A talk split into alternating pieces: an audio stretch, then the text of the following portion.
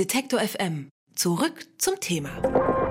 Sollte der Bluttest, der in der Schwangerschaft eine mögliche Trisomie 21 diagnostizieren kann, von der Krankenkasse übernommen werden oder nicht? Das ist heute Thema im Bundestag in einer sogenannten Orientierungsdebatte.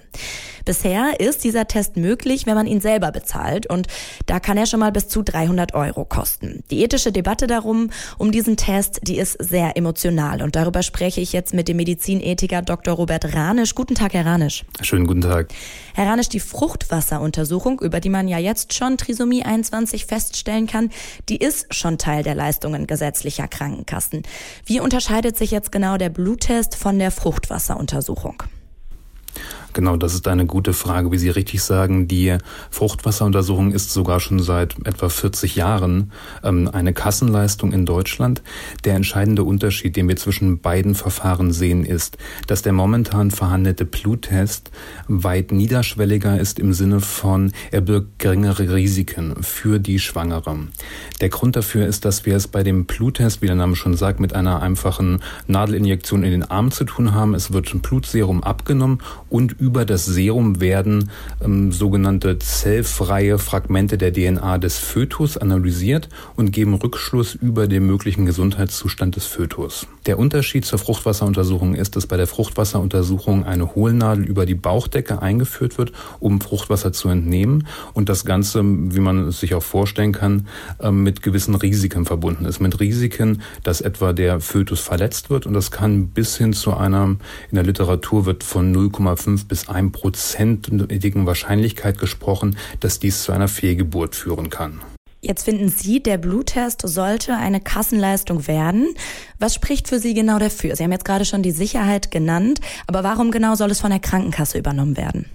Ich denke, zunächst einmal ist es noch einmal wichtig zu verstehen, dass wir mit dem Bluttest momentan keine neuen Informationen erlangen, die nicht auch über eine Fruchtwasseruntersuchung möglich wären. Aber die Informationen über den Gesundheitszustand des Fötus können nun eben einfacher und sicherer für die Schwangere erlangt werden. Und nun ist die Herausforderung, dass wir auf der einen Seite den, die Fruchtwasseruntersuchung momentan als Kassenleistung haben, die Bluttests, die angeboten werden, aber Selbstzahlerleistungen sind. Und hier ist es für mich schwer verständlich vor dem Hintergrund des Wohls der Schwangeren und der Frau, warum man nicht auch den entsprechenden Bluttest als Kassenleistung abrechnen können sollte. Jetzt ist ja das Argument von Kritikern, dass eben dadurch, dass es dann so niederschwellig ist, diesen Test zu machen, nicht mehr so ein großes Risiko ist, auch ein unglaublicher Druck auf die werdenden Eltern ausgeübt wird. Bisher sind ähm, von den Eltern, die, vor, die diesen Test positiv bekommen, von denen entscheiden sich neun von zehn Paaren für eine Abtreibung.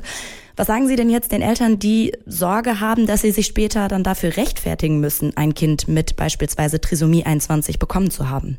Ich denke, die momentan verbreitete Sorge von Eltern muss man erst einmal ernst nehmen.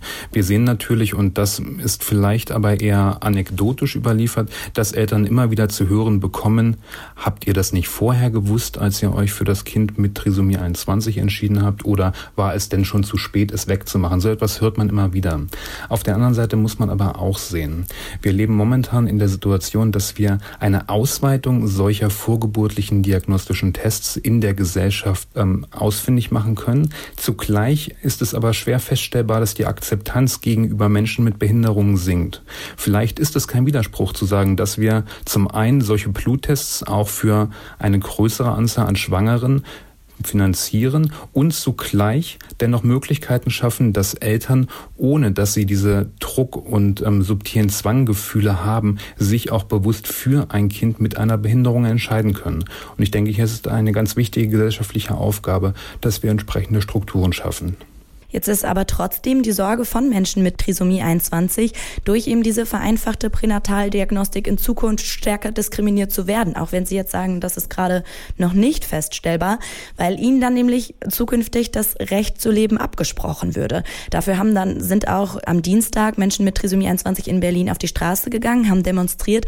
Was entgegnen Sie denen? Wie bereits gesagt, ich denke, wir müssen gerade bei so einem sehr sensiblen Thema, müssen wir vielfältige Sorgen ernst nehmen und dafür sorgen, dass Menschen auch mit ihren, mit ihren Nöten, die sie haben oder mit ihren Befürchtungen ein Gehör erhalten in der Gesellschaft und müssen einen ernsthaften Dialog führen. Ich denke, das Problem ist allerdings ein anderes. Wir sehen auf der einen Seite, dass wir in der Gesellschaft vielleicht den Wunsch haben, die Abbrüche an Schwangerschaften zu reduzieren, die Abbruchrate zu reduzieren. Zugleich gibt es auch den breiten Wunsch, dass die wenigsten sagen würden, wir wollen keine Welt mehr ohne Menschen mit Trisomie 21. Die Frage ist aber, welche Mittel sind wir dafür bereit in Kauf zu nehmen? Und ich sehe hier einen Konflikt zwischen auf der einen Seite diesem gesellschaftlichen Bedürfnis, vielleicht auch nach Pluralität und nach einer Schwangerschaft, die ergebnisoffen bis zum Ende durchgeführt wird. Auf der anderen Seite steht aber ein sehr hohes Schutzrecht der einzelnen Person, der Frau dagegen, nämlich dass sie über ihre Familienplanung, über ihre Fortpflanzung frei bestimmen darf. Und in dieser Abwägung würde ich argumentieren, dass das Schutzrecht der Frau auch entsprechende Tests in Anspruch zu nehmen mehr wiegt als mögliche Sorgen seitens der Gesellschaft. Zudem müssen wir hinterfragen, inwieweit diese Befürchtungen, dass wir beispielsweise erhöhte Abbruchraten haben, inwieweit diese überhaupt gerechtfertigt sind. Deutschland ist ja nicht das einzige Land, was entsprechende Tests einführen möchte oder als Kassenleistung ähm, jetzt verhandelt einzuführen. Wir sehen das in anderen europäischen Ländern. Und momentan ist es in der Studienlage keineswegs ausgemacht, dass dies tatsächlich zu einer erhöhten Abbruchrate führen kann. Umgekehrt könnte man auch sagen, dass es werdenden Eltern die Möglichkeit gibt, sich bereits frühzeitig mit der Frage auseinanderzusetzen, ob sie sich auch bereit fühlen für ein Kind mit einer entsprechenden Erkrankung.